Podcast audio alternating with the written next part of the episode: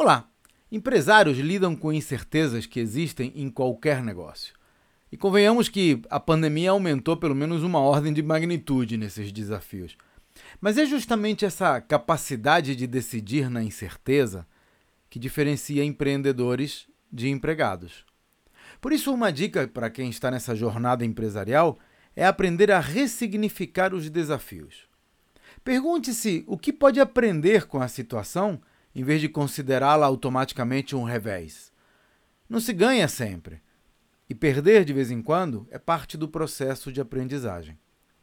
O fato é que, sem um fim à vista para esta pandemia, nós precisamos aprender a enfrentar coisas que não conhecemos e não controlamos, para, mais do que sobreviver à crise, aproveitar as oportunidades que ela traz. E esse é um dos temas que abordo nos meus treinamentos para ajudar empresários a captar recursos com investidores ou vender as suas empresas por várias vezes o que elas valem hoje. Conheça os detalhes no meu site claudionazajon.com.br. Até a próxima.